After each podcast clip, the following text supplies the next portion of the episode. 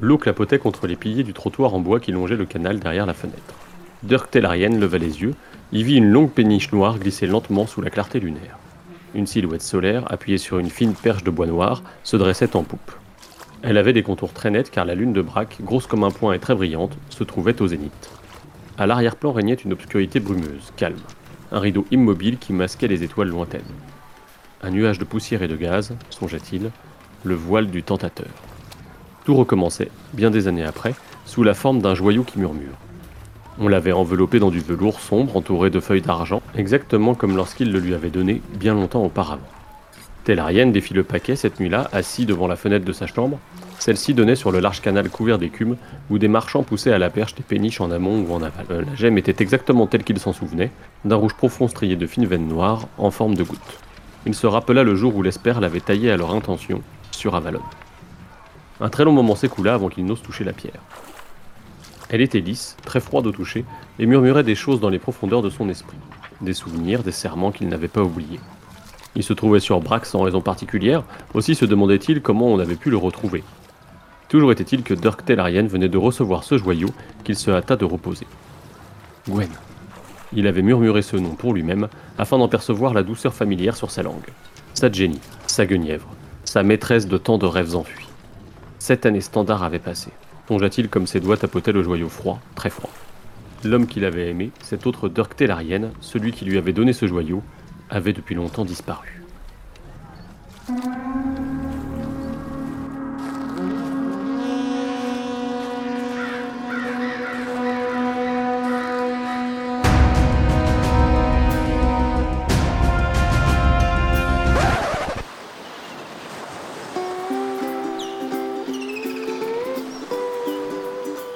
Bienvenue à vous qui nous rejoignez à Fort-Levant pour les congés estivaux de la garde de nuit. Vous êtes bien dans Martine à la plage, le podcast qui parle des autres œuvres de notre barbu à bretelles préféré, mais qu'on aurait tout aussi bien pu renommer Martine dans l'espace, au vu de tout ce qu'on a abordé jusqu'ici.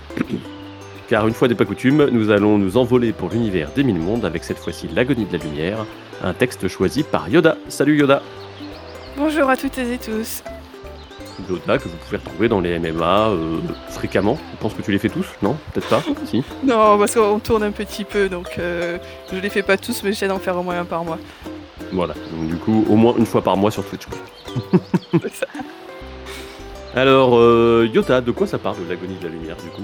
On est dans un texte de SF, ça, voilà, j'ai un peu teasé, mais euh, sinon. C'est ça, c'est un texte de SF, quoique finalement c'est très lointain le, la science-fiction. Euh, parce qu'en fait on suit un personnage, euh, Dirk, qui reçoit un jour euh, un message de, son ancienne compagne, Gwen, et qui va la retrouver sur une planète, une planète qui est en train de mourir en fait, qui s'appelle Warlon, et sur, sur laquelle Gwen se trouve pour faire des, des recherches écologiques. Dirk se rend sur Warlon avec l'espoir un petit peu bah, de, reconquérir son ancienne conquête. Euh, pas de chance pour lui, quand il la retrouve, bah, en fait, euh, elle est en couple avec euh, une autre personne. Et partant de là, on, va suivre ce pauvre Dirk qui, en fait, comprend pas du tout ce qui se passe devant lui. Ok.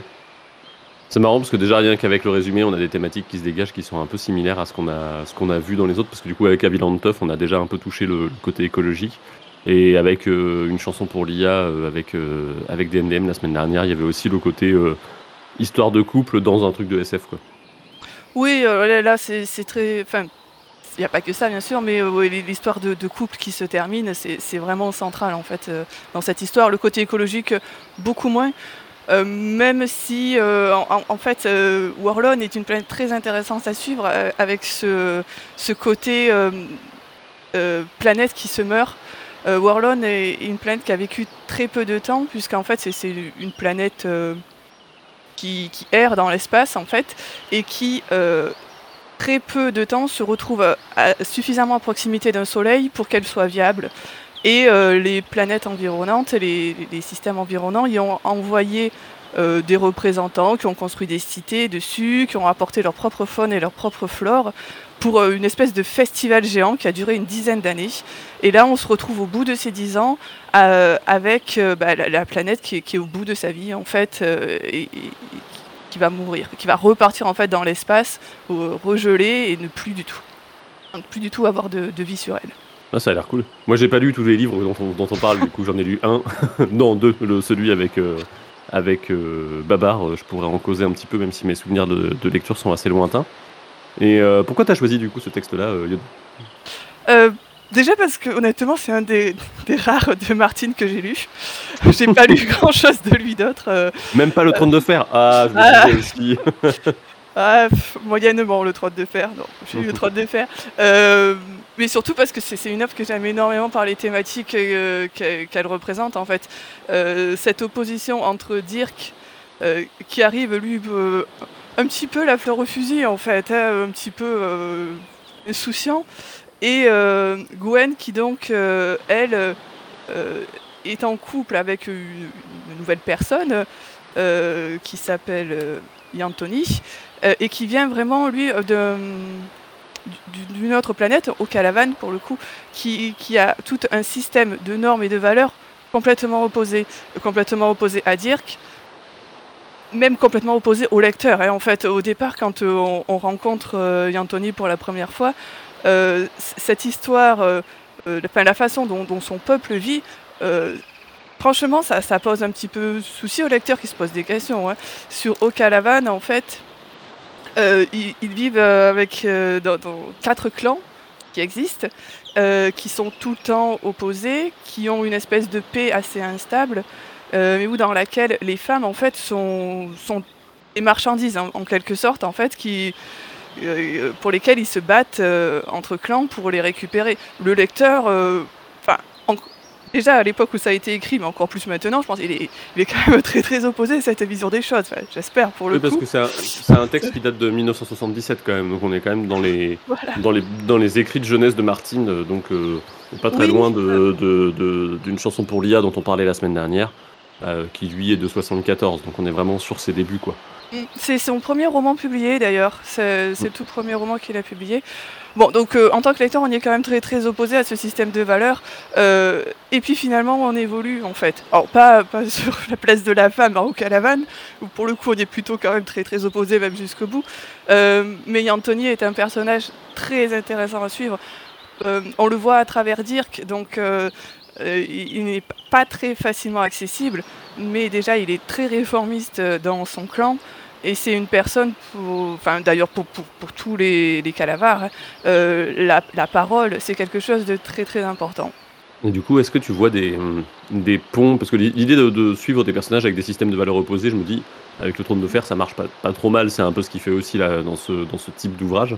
Est-ce que tu vois des ponts euh, peut-être autres ou, avec euh, bah, la saga qui nous occupe habituellement quoi euh, oui, euh, moi j'ai trouvé des, ponts très importants euh, avec l'importance du nom.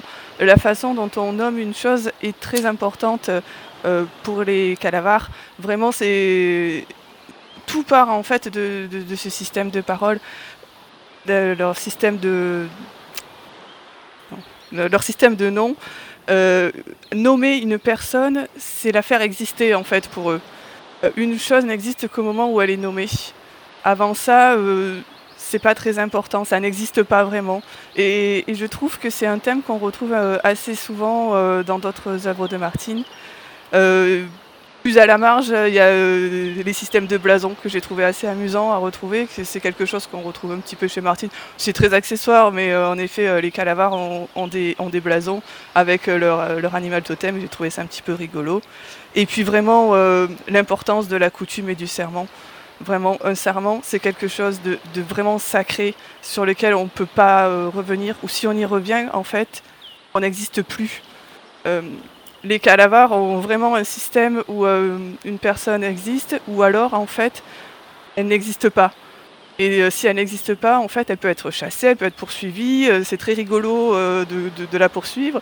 Ils aiment beaucoup ça, faire des chasses bah, pas à l'homme justement, mais à des personnes qui ne sont pas humaines pour eux. Quoi, voilà. Et à partir du moment où elle est nommée, où elle existe, ou si jamais un calavar le prend sous sa protection, c'est plus possible en fait. Euh, vraiment le serment, la coutume, la culture, c'est vraiment quelque chose de très central. Oui, donc du coup, la passion héraldique se, manifeste euh, très rapidement et la passion serment aussi. Quoi. Donc, euh, après, c'est toujours l'histoire de la parole donnée. Je pense que chez Martine, ça a toujours son importance. Et, euh, il est toujours intéressé par les conflits qu'il y a entre le serment que tu prêtes et les sentiments que tu as. Quoi. Je pense que c'est quelque chose qui traverse un peu sa, bibliographie. Bah, du coup, tu as, tu, as, tu as deux minutes et tu veux conseiller un truc à regarder, écouter, lire, jouer à ce bon vieux Greg Martin pour l'été. Qu'est-ce que tu choisirais? Euh, j'ai envie de lui recommander de regarder Ted Lasso, la, mhm. série télé. Je suis en train de terminer la saison 3, donc c'est une bonne occasion. Euh, Ted Lasso, euh, c'est l'histoire d'un entraîneur de football américain qui se retrouve à entraîner une, équipe de football bien européenne, pour le coup, en Angleterre. Et à la base, en fait, il est embauché par la nouvelle patronne du club qui a envie de s'aborder l'équipe pour se venger de son ex-mari. Voilà, donc si vous y connaissez rien en foot, c'est pas très grave parce que c'est pas très important. Si vous y connaissez en foot, c'est encore plus rigolo. Mais euh, j'ai envie de lui recommander pour son côté très bienveillant, en fait. C'est une série ultra positive, très bienveillante, avec des personnages vraiment gentils. Euh, mais pas neuneux pour non plus, hein, quand même, parce que ça aborde vraiment des questions très importantes, je trouve, euh, au niveau sportif, au niveau humain, enfin en règle générale, hein, sur euh, la santé mentale dans le foot, l'homophobie dans le football, euh, et puis tout ce qui est euh, l'ouverture aux autres, apprendre à découvrir d'autres personnes. C'est vraiment une série que je trouve très feel good sans qu'elle soit une nièce peut-être Nièce, voilà, c'est ça. c'est jamais niais. mais ça fait vraiment du bien à regarder. Et je trouve que ça fait plaisir un petit peu des séries assez bah, feel good un petit peu ces derniers temps. C'est assez chouette. Ok, bah, j'ai eu que des bons échos de cette série, donc euh, je n'ai pas regardé moi-même, mais, euh, mais du coup, je, je pense que je peux, je peux valider par, euh, par contact qui valide. voilà. bah, merci Yoda pour cette recommandation estivale. Il y a un exemplaire à gagner de l'agonie de la lumière. Pour cela, il vous suffit de remplir le petit formulaire en description avec votre nom, votre adresse, tout ça, et d'y placer le mot magique que je vais laisser Yoda choisir. Quel va être le mot qu'il faudra donner pour pouvoir gagner cet exemplaire Serment. un mot très important, voilà. ça va bien avec le thème. C'est ça. Euh, bah, on se retrouve du coup. Euh, bah, merci Yoda déjà d'être venu nous parler dans, dans, Martine à la plage. Et on se retrouve la semaine prochaine, cette fois avec Jérôme Vincent, donc l'éditeur de Martine chez ActuSF, donc qui ne, qui ne fait pas que du Martine, mais euh, qui va pouvoir nous parler un petit peu de son travail. Lui, il vient présenter la nouvelle Portrait de famille euh, qui est son petit crush martinien euh, à lui. D'ici là, dites-nous si vous avez lu L'agonie de la lumière euh, sur Facebook, Twitter, Instagram. et sachez que si vous le souhaitez, vous pouvez aussi aider la garde de nuit à continuer d'exister via la plateforme Helloasso par le biais d'un don ou d'une adhésion. Le lien est en description. En attendant, à la semaine prochaine et bonne lecture à l'ombre du mur. Ciao ciao